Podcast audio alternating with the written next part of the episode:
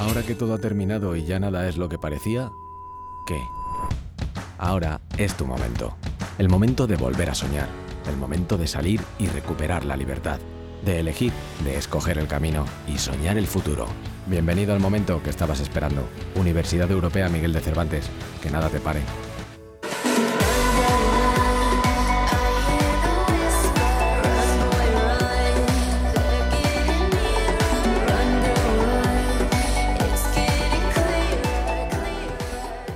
Muy buenos días a todos. Bienvenidos a Fit Life Studio, nuevo programa de los mediodías del viernes aquí en Radio 4G Valladolid. Vamos a estar todos los viernes aquí en el 91.3 de 2 a 2 y media. También podréis seguirnos en podcast, en iVoox y otras plataformas dedicadas a este tipo de formato podcast. También tenéis la emisión en directo en la página de Facebook de Radio 4G Valladolid y por supuesto podéis seguirnos en Instagram en arroba fitlifestudio 4G y en Facebook. Os preguntaréis quiénes somos y qué os vamos a contar en este programa.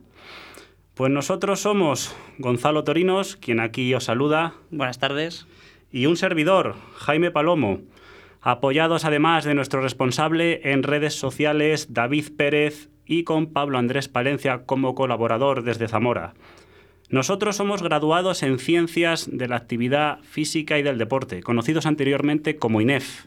Que bueno, para el que no sepa eh, por de dónde viene este nombre, eh, INEF es el instituto donde, de donde salían los profesores de educación física, eh, que bueno, que luego resultan estar en los colegios con, con, todos nosotros en nuestra infancia. Nosotros nos dedicamos profesionalmente al deporte y a la actividad física.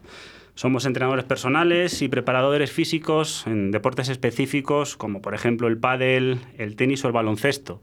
También en el pasado hemos hecho preparación física en natación sincronizada.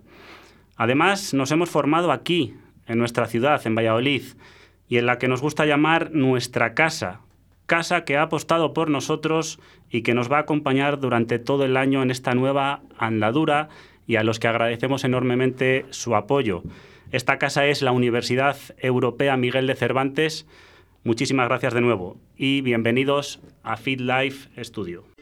Ahora que todo ha terminado y ya nada es lo que parecía, ¿qué? Ahora es tu momento.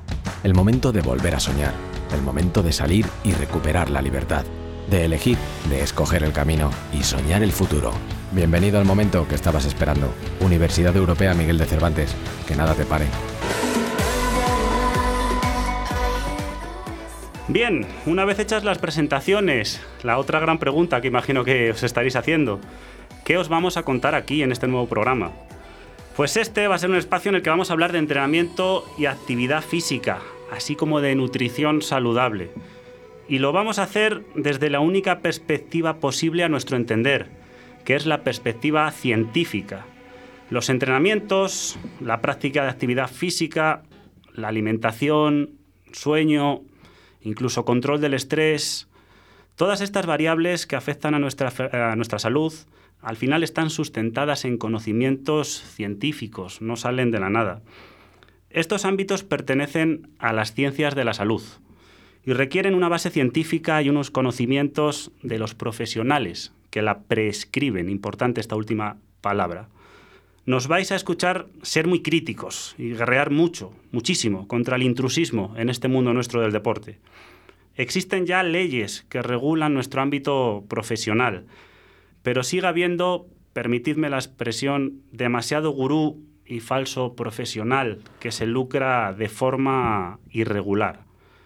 Por lo que aquí, en este programa, en FitLife Studio, os vamos a trasladar información de calidad, siempre con su referencia bibliográfica a los estudios y a las organizaciones científicas. Y lo trataremos de hacer de un modo muy asequible para todos. No queremos ser pesados ni, por supuesto, rebuscados. Vamos a intentar enseñaros cómo se diseña un programa de entrenamiento, cómo se progresa en dichos programas de entrenamiento, qué tipos de entrenamiento existen, qué nuevos métodos salen a la luz constantemente, con buenos resultados o no, y qué nos dice la ciencia de todo este apasionante mundillo de la actividad física. También dedicaremos tiempo a hablar sobre los tópicos, por supuesto. tópicos que siguen estando vigentes, tópicos nuevos, y rebatiremos aquellos que no tengan una base científica y reforzaremos los cuales eh, parezcan tener una garantía. Nuestra frase de guerra, porque el deporte también tiene su ciencia. Quedaos con ella. Para comenzar, no se nos ocurre mejor manera que contar los beneficios a nivel general de la actividad física en el organismo y los riesgos que genera la inactividad física eh, o un nivel insuficiente de actividad física. Por lo tanto, aquí os voy a lanzar algunos, eh, algunos datos y algunas cifras que nos ofrece la Organización Mundial de la Salud. En primer lugar, nos está diciendo que la inactividad física es uno de los principales factores de riesgo de mortalidad a nivel mundial. Por otro lado, la inactividad física es uno de los principales factores de riesgo de, padecer enfermedades no transmisibles, como podrían ser enfermedades de carácter cardiovascular, cáncer o la diabetes. La actividad física tiene importantes beneficios de la salud y, como acabamos de decir, contribuye a prevenir enfermedades no transmisibles. A nivel mundial, uno de cada cuatro adultos no tiene un nivel suficiente de actividad física. Y más del 80% de la, de la población adolescente del mundo no tiene un nivel suficiente de actividad física. Fijaros la importancia que tiene la actividad física y el ejercicio, eh, lo que hay que moverse. Imaginad una píldora que tenga tantos beneficios y tan pocos efectos secundarios sobre el organismo existe y es el ejercicio físico, la actividad física. Previene y ayuda en muchas enfermedades y, por supuesto, promueve nuestra salud. Estamos hablando de estos datos de inactividad física o de actividad física, pero la pregunta sería, ¿qué cantidad de la misma, qué cantidad de actividad física es recomendable? Porque estamos hablando de que tanto en adultos como en adolescentes no realizan lo suficiente, así nos lo dicen los datos. Pues según la OMS, de nuevo, la Organización Mundial de la Salud, basándose en la evidencia científica eh, de múltiples estudios, revisiones bibliográficas y metaanálisis. Para niños y adolescentes entre 5 y 17 años, deberían practicar al menos 60 minutos diarios de actividad física moderada o intensa. Duraciones superiores a esos 60 minutos procuran aún mayores beneficios para la salud. Y eh, este ejercicio debería incluir actividades que fortalezcan los músculos y los huesos por lo menos tres veces a la semana. Y aquí añadir que hay un tópico falso sobre que los niños no tienen que entrenar fuerza. Deben hacerlo, pero mientras ellos juegan muchas veces están entrenando fuerza. Ese, ese tópico ya está bastante desbancado hace años.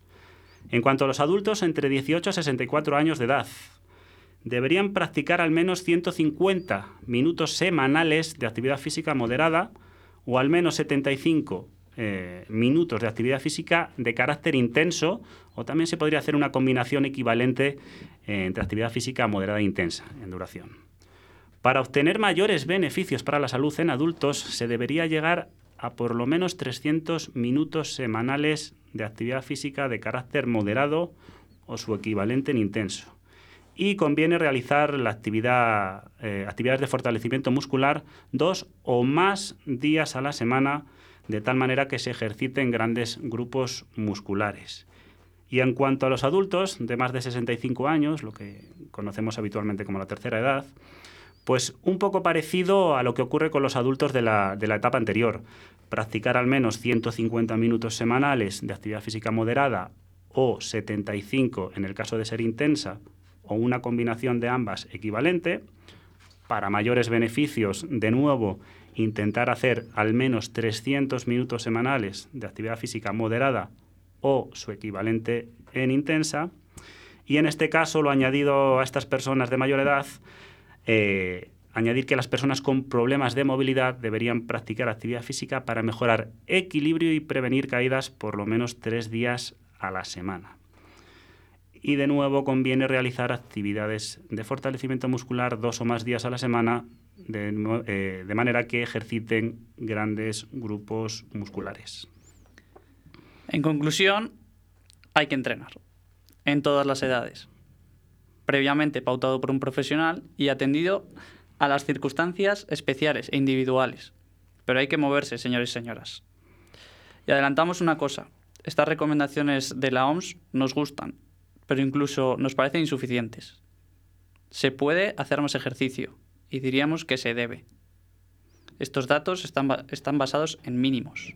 Vamos ahora de nuevo con una cuña de nuestro querido patrocinador, la Universidad Europea Miguel de Cervantes. ¿Ha terminado y ya nada es lo que parecía? ¿Qué? Ahora es tu momento. El momento de volver a soñar. El momento de salir y recuperar la libertad. De elegir, de escoger el camino y soñar el futuro. Bienvenido al momento que estabas esperando. Universidad Europea Miguel de Cervantes. Que nada te pare.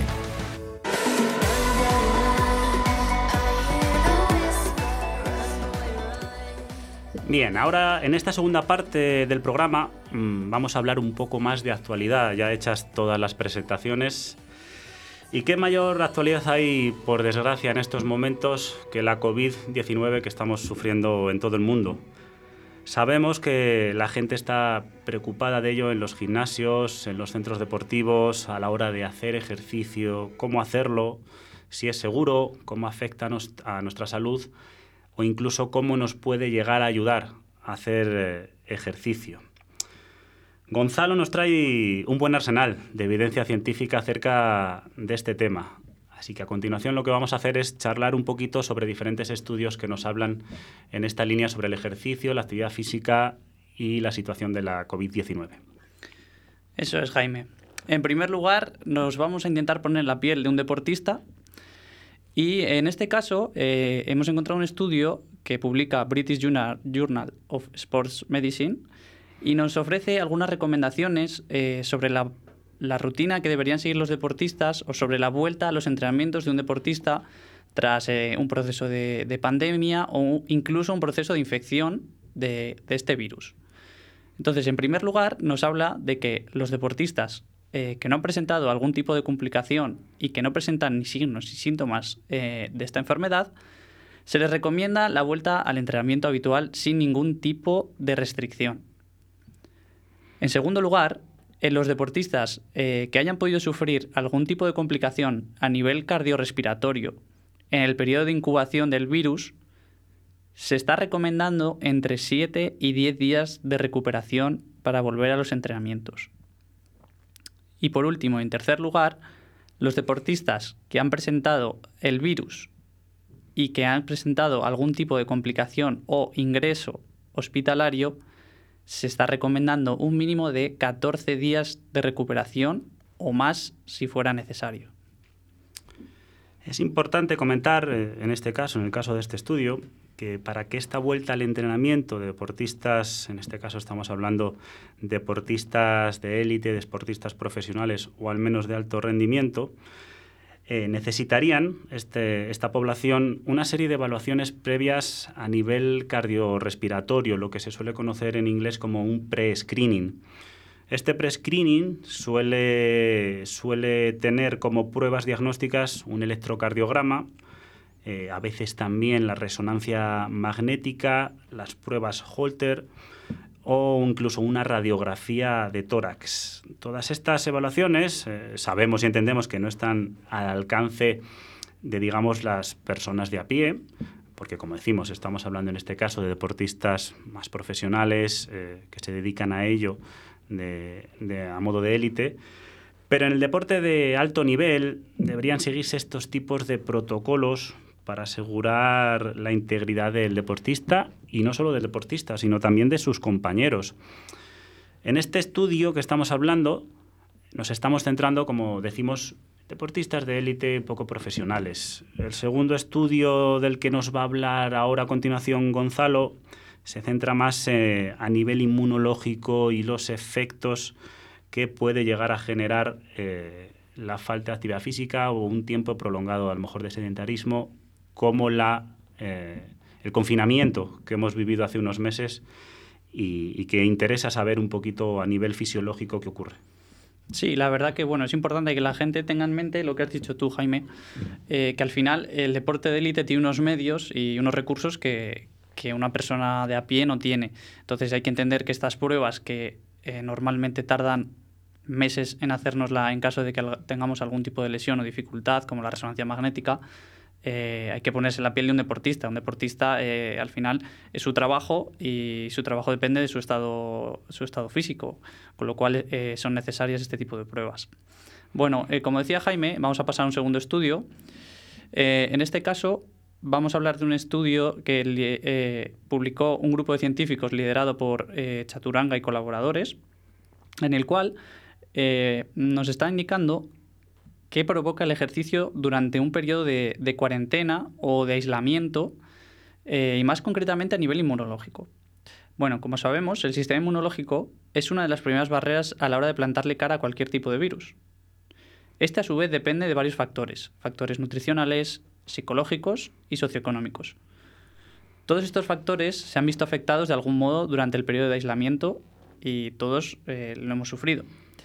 A pesar de que aún no hay evidencias que referencien al ejercicio como un activo en contra de la COVID-19, sí tenemos algunos datos que nos arrojan algo de luz eh, sobre cómo el ejercicio podría actuar ante esta enfermedad. A nivel agudo, a corto plazo, el ejercicio regula la baja inflamación del organismo por medio de la activación de las vías respiratorias. Es decir, el ejercicio diario que podemos hacer lo que está provocando es una serie de efectos que en conjunto sirven para mejorar el sistema inmune, mejorar la regulación inmunológica y mejorar la salud metabólica. Bien, y a nivel crónico, es decir, a medio o largo plazo, en periodos de seis meses, se ha demostrado que el ejercicio previene la disfunción inmunológica relacionada con la edad y mejora la eficacia, atención a esto, de la vacunación de enfermedades como la gripe. Esto es muy importante tenerlo en cuenta en personas de edad avanzada, pero no solo eso, eh, en los tiempos que estamos viviendo, reforzar el sistema inmune eh, que ayude a, que las vacunas tengan mayor efectos, pues yo creo que a todos nos suena que va a ser algo bastante importante de aquí a los próximos meses, ojalá no años, pero pudiera ser los próximos años. Sí, en relación a lo que dices, Jaime, eh, bueno, la inclusión de, programas de, actividad física en tercera edad es escasa, pero parece que cada vez eh, los médicos son más conscientes ¿no? de que es algo necesario. Eh, bueno, ante estas evidencias, solo, solo, queda ver de qué manera o qué pautas podemos seguir para mantenernos activos en periodos de cuarentena, pero también en el día a día. Como bien ha dicho Jaime antes, en las indicaciones que nos adjunta la Organización Mundial de la Salud, debemos acumular 150 minutos de actividad física y eh, si, permanecemos en periodos de trabajo largos sentados, lo que podemos hacer es cada un 20 minutos, bloques de unos 20 minutos, 25 minutos, bueno, pues levantarnos y andar durante al menos 2-3 minutos. En el caso de los niños, aquí tenemos eh, un tema todavía más escabroso porque eh, los niños durante la cuarentena han sido uno de los principales damnificados y aquí nos está indicando que se necesitan un total de 180 minutos de actividad diaria en niños de 2 a 5 años, ¿verdad Jaime? Sí, permitidme aquí que voy a personalizar porque bueno, tengo sobrinas pequeñitas que han vivido todo el confinamiento en casa y bueno, ahora estamos con el gran debate de la vuelta al cole, que va a ocurrir con la vuelta al cole, pero los niños tienen que moverse, necesitan moverse y además, como todos, somos seres humanos, necesitamos movernos. Eh, es muy potente la evidencia científica que hay detrás eh, de este tema. Por eso desde aquí pedimos por favor a las autoridades que se coordinen bien y que consigan que los niños puedan hacer actividad física segura, por supuesto, manteniendo toda la seguridad posible con los tiempos que vivimos, pero que se muevan, que hagan actividad física, que se cansen, como dirían normalmente los padres. ¡Ay, qué bien que me lo trae cansado el niño para que duerma bien por la noche!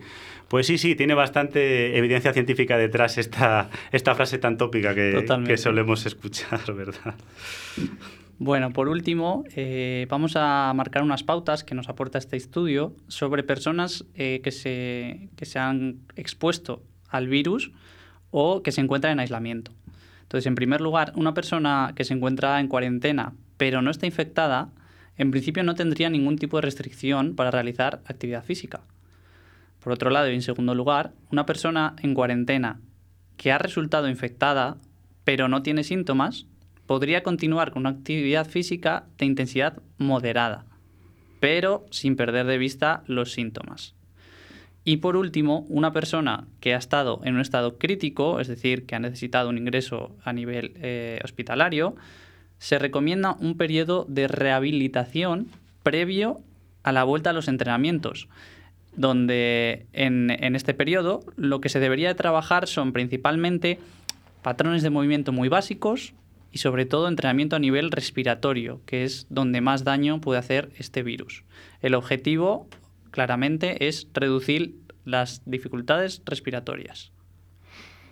Bueno, por último, eh, vamos a hablar de un tercer estudio que lo que va a hacer va a ser darnos una visión un poquito más práctica de todo lo que hemos visto hasta ahora. Entonces, este estudio está publicado en la revista Progress in Cardiovascular Disease, pero está en concordancia con la ACSM, que es una asociación eh, muy, muy, importante a nivel internacional, y nos explica eh, qué pautas de manera estricta podemos seguir y qué parámetros para movernos o hacer ejercicio en un periodo de cuarentena. Bueno, en primer lugar, en cuanto a la modalidad del ejercicio, podríamos hacer tanto entrenamientos aeróbicos como entrenamientos de fuerza, equilibrio, coordinación y movilidad. La frecuencia de estos ejercicios debería oscilar entre 5 y 7 días de actividad física. El volumen, es decir, la cantidad de ejercicio eh, acumulado, podríamos decir, debería ser, como hemos indicado antes, entre 150 y 300 minutos de actividad física aeróbica en una semana y al menos dos sesiones de trabajo de fuerza semanales. La intensidad de estos entrenamientos debería oscilar entre el 40 y el 60% de la frecuencia cardíaca de reserva, que para que el que no conozca este término tendrá que seguir escuchándonos en los días sucesivos para averiguarlo en la mayoría de las sesiones, pero pudiendo llegar hasta el 65-75% de la frecuencia cardíaca de reserva. Bien, como dice aquí hemos utilizado en este último estudio cierta terminología que igual nos puede sonar o no, pero no os preocupéis que a lo largo de, la temporada os iremos eh, desgranando lo que significa cada término. Hay algunos que a lo mejor son más sencillos como frecuencia y hay algunos como frecuencia cardíaca de reserva que nos puede resultar más complicado. Me gustaría a mí hablar también un poquito, estos últimos minutos que nos quedan, del miedo que hay hoy en día, porque lo vivimos en las salas de entrenamiento, al tema de ir al gimnasio, si es seguro, si no es seguro. Sé de buena tinta, porque evidentemente trabajamos en los centros deportivos, que se están tomando medidas bastante potentes y bastante serias para que haya distancia de seguridad, para que haya una desinfección de todos los elementos, todos los materiales que se, que se utilizan y que los profesionales estamos con nuestra mascarilla, por supuesto, y se toman las medidas muy, muy en serio. Al hilo de esto, me gustaría también pedir un poquito de responsabilidad en algunos casos, en algunos artículos periodísticos que hemos podido leer en las últimas fechas, que hablaban sobre los riesgos de contagiarte de la COVID en según qué circunstancias de la vida estuvieras. Pues, por ejemplo, si vas al supermercado, si estabas en una reunión familiar, si vas a hacer la compra o, en este caso que es el que nos toca, si vas al gimnasio, con este epígrafe genérico, gimnasio. Y nos ponía como uno de los principales focos de riesgo de contagiarse. Estos artículos eh, que pueden meter algo de miedo a la población en general, habría que desgranarlos y tener en cuenta que en el epígrafe de gimnasios cabe todo, pero no todo tipo de centro deportivo es lo mismo. Nosotros, como comentábamos al inicio, Gonzalo y yo somos entrenadores personales y trabajamos en salas perfectamente acondicionadas con todas las medidas de seguridad al respecto, por lo que hay que tener cuidado con meter el miedo a la población en determinadas cuestiones. Sí, además, bueno, yo pienso que eh, en muchos casos se ha hecho una inversión muy grande y estos artículos que comentas, Jaime, me parece que lo único que hacen es, dañar al sector y, además de manera bastante injusta, eh, desde mi punto de vista. Además, eh, yo quiero destacar que mm, no necesariamente vas a entrenar en una sala. Es decir, tanto tú como yo hemos hecho entrenamientos al aire libre. Y, el entrenamiento se lleva a cabo eh, prácticamente en las mismas condiciones, con los objetivos marcados y, sin ningún tipo de problema. Por lo tanto, bueno, queremos eh, también mandar un mensaje de tranquilidad a, todo el que se haya planteado en este momento hacer ejercicio, hacer actividad física y por la situación actual, pues, pues se haya planteado que, que quizás no es el momento. Eso es, tranquilidad y a moverse, a hacer ejercicio físico.